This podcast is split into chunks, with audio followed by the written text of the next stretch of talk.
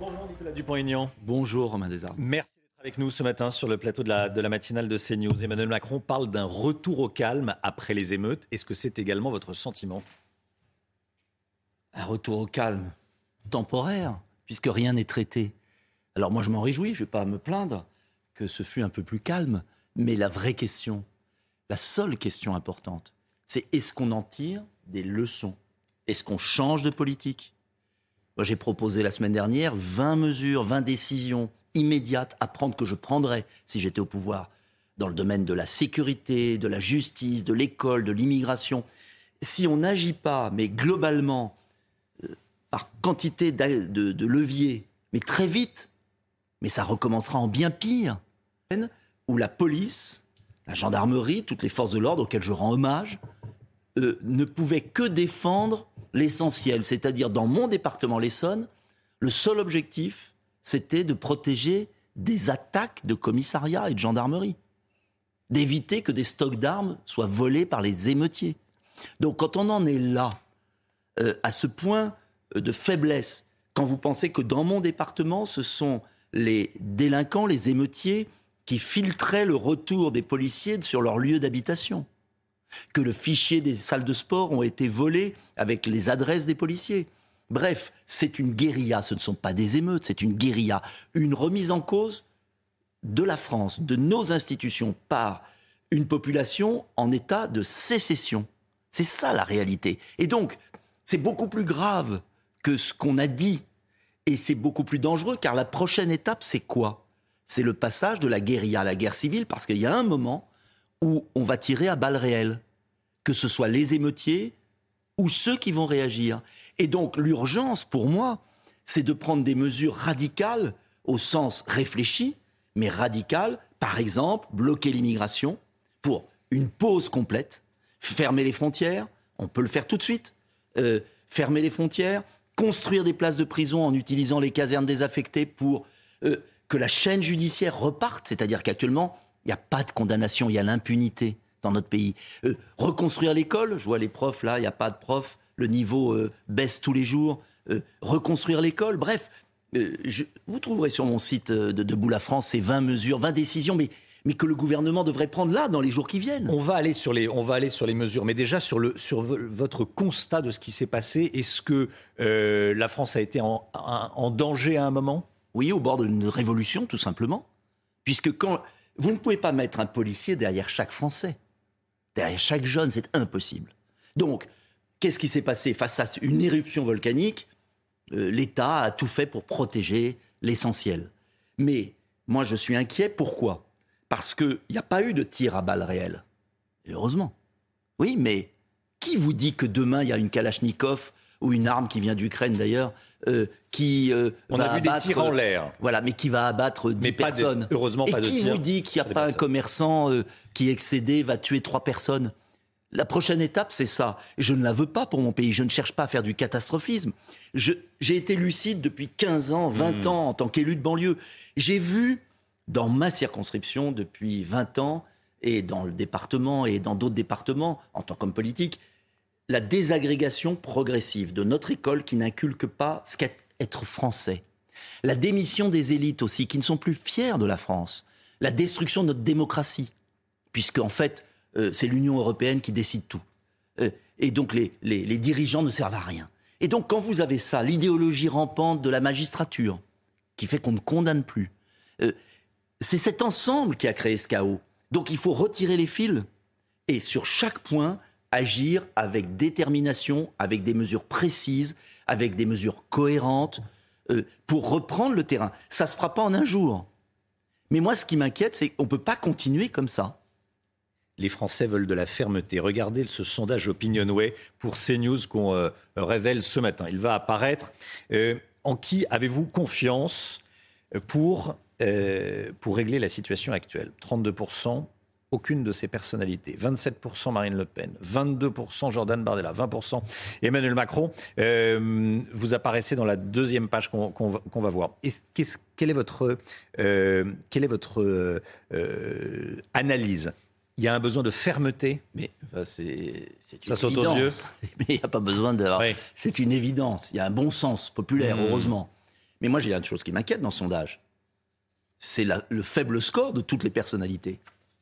C'est qu'il y a 75% des Français, les trois quarts, qui ne croient pas en ces personnalités, qui sont les meilleurs, entre guillemets.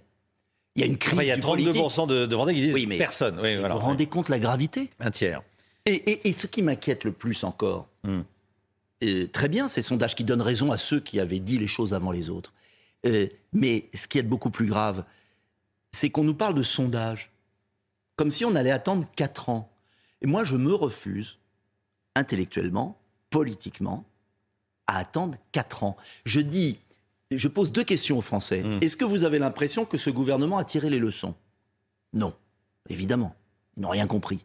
Puisque c'est leur politique qui a amené à ça. Ça fait six ans qu'ils gouvernent. Et bien avant, la même politique. Donc, ils ne tirent pas les leçons. Donc, cela veut dire quoi? Que rien ne va changer. Deuxième question que je pose aux Français qui m'écoutent. Est-ce qu'on va laisser pourrir la situation encore quatre ans? C'est impossible. Donc moi je dis aux gens de l'opposition, à toutes ces personnalités, qui font chacun cuire leur petite soupe sur leur petit feu, mhm. avec leur petit parti, je leur dis, il faut voter une motion de censure à la rentrée. Parce que si les républicains qui nous ont répété pendant des mois, on va voter une motion de censure quand la situation sera grave, bah là, elle est grave. C'est le chaos. Donc je demande solennellement aux républicains de voter la motion de censure, au Rassemblement national, à Debout la France. Je demande à toutes ces personnalités de s'entendre. Parce à la gauche également bah, La gauche, euh, elle est discréditée. Donc je demande à ceux qui sont capables... Ils font ce qu'ils veulent, bien sûr. Hmm. Mais il faut qu'il y ait une dissolution. Si on ne le fait pas, si chacun est sur ses sondages, ah j'ai 27%, ah j'ai 13%, ah j'ai 7%, ah je suis le meilleur, qu'est-ce qui va se passer? On va attendre 4 ans. Et les Français vont pleurer parce que ça va passer de la guérilla à la guerre civile.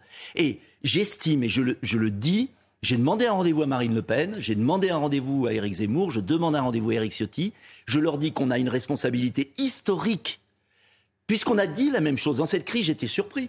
Et, enfin, surpris, tout le monde a compris. Mmh. Éric Ciotti a dit exactement la même chose qu'Éric Zemmour ou moi-même ou M. Bardella.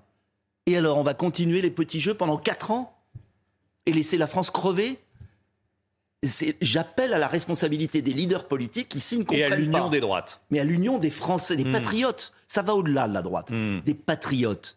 Si ceux qui sont en tête de ce sondage ne sont pas capables de s'unir dès maintenant et de voter une motion de censure pour prendre leurs responsabilités, ça veut dire que tout leur cinéma, tout leur discours ne valent rien.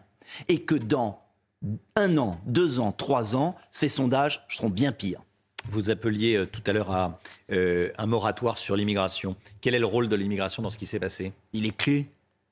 Parce que notre pays n'a pas les moyens d'accueillir 500 000 personnes légales par an, sans compter les dizaines de milliers de clandestins. Ça fait des années que je le répète. C'est contrôler la fin de l'immigration, euh, une école, une école qui apprend l'histoire, qui apprend les valeurs, qui exclut quand on ne respecte pas la discipline, qui soutient ses profs, euh, qui élève le niveau. Voilà. Euh, sinon, vous pouvez mettre un policier derrière chaque, euh, chaque jeune, mais on n'y arrivera pas. Est-ce que, comme Bruno Retailleau, vous constatez que des, jeunes issus de, familles immigrées de troisième ou quatrième génération se sentent de moins en moins français? Certains, oui, mais attention, mm-hmm. il y en a aussi, heureusement, qui se sont assimilés, qui s'intègrent et qui sont de bons Français. Donc je crois qu'il faut faire la différence entre ceux qui sont renvoyés à leurs origines ethniques, comme l'a très bien dit Bruno Retailleau, mais ne pas généraliser non plus. Et c'est le rôle justement de l'État d'être très ferme. Souvenez-vous de la phrase de Clémenceau, hein, très ferme vis-à-vis des mauvais citoyens et de protéger les libertés des bons citoyens. Or là, qu'est-ce qu'on fait? On s'attaque aux libertés des bons citoyens, mais on, ne s'attaque pas aux mauvais citoyens. Vous dites qu'il y a des Français, point barre. Il y a des Français, point barre. Il y a un problème d'immigration évident. Hmm. Il y a une population totalement sur une autre culture, une autre civilisation qui est arrivée, qu'on n'a pas intégrée et qui est arrivée trop nombreuse. Eh bien, il faut faire quoi maintenant? Moi, je m'occupe de l'avenir. Il faut bloquer. Mais je suis le seul à, demander euh, le rétablissement des frontières nationales et à sortir de Schengen. Parce que toute cette classe politique qui nous dit qu'il faut être ferme vis-à-vis de l'immigration, ils ne veulent pas sortir de Schengen. Il faut rétablir des frontières nationales. Ça sera l'objet des élections européennes, mais j'espère qu'il y aura des élections législatives avant. Il, faut, à un moment, dire la mmh. vérité aux Français On ne peut pas avoir des frontières ouvertes, Schengen, et, ne pas avoir d'émeutes. Il va falloir choisir maintenant. Quand Gérald Darmanin parle des, Kevin et des Matteo qui se sont fait arrêter pour dire qu'il n'y a pas Gérald que Darmanin euh, n'a plus aucune issus de l'immigration. N'a plus aucune crédibilité. Vous savez, c'est Gérald Darmanin qui avait vu des supporters britanniques sur les grilles du Stade de France et qui nous a fâchés avec toute la nation britannique. Euh, bien évidemment qu'il y a un problème migratoire central, central. Voilà pourquoi il faut bloquer l'immigration et s'en donner les moyens. Voilà pourquoi il faut rompre les accords de l'Union européenne.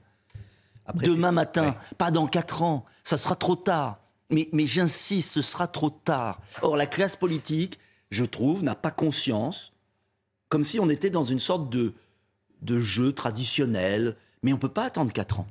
Après ces émeutes, un, débat revient à la surface. L'État doit-il continuer de subventionner les banlieues? 10 milliards d'euros chaque année euh, uniquement avec la politique de la ville et 100 milliards, euh, disait Agnès Verdier-Molinier dans le Figaro euh, cette semaine, qui était à l'instant sur, sur le plateau de CNews, 100 milliards si on compte les, les APL, le RSA et, d'autres aides. La question majeure, c'est pas ça.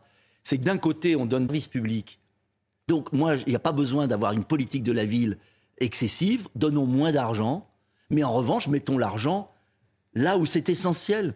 La police, la gendarmerie, la justice, vous savez que nous sommes un des pays qui n'a pas construit les places de prison nécessaires. Euh, euh, j'avais proposé à la présidentielle 40 000 places de prison, c'est l'évidence. On m'a rionné en disant euh, Emmanuel Macron en avait hmm. promis 15 000. Vous savez combien il en a fait? 2000. Quelques milliers. Il n'y a pas de chaîne judiciaire. Il faut rétablir la dissuasion de la peine. Il n'y a pas de, sécurité publique possible, de paix civile, si on libère les délinquants et qui ne sont jamais condamnés.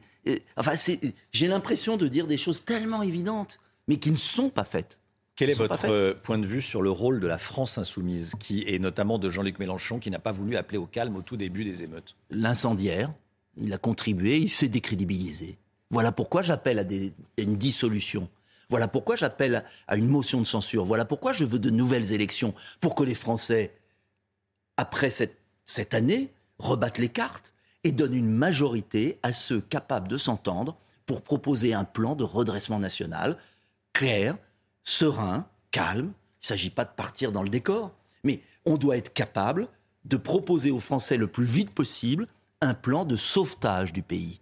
Et euh, cette gauche insoumise s'est décrédibilisée et les Français ont ouvert les yeux. Est-ce qu'elle est encore dans le champ républicain, pour utiliser le terme d'Elisabeth Borne, qui accuse la France insoumise de Moi, être dans le champ républicain Je ne tomberai pas dans ce piège de Mme Borne. Vous savez, hmm. M. Macron et Mme Borne jouent depuis le début avec d'un côté le RN, de l'autre la France insoumise, et se maintiennent au pouvoir en, en jouant des peurs fantasmées des uns ou des autres. On est en démocratie, tout le monde est légitime par l'élection.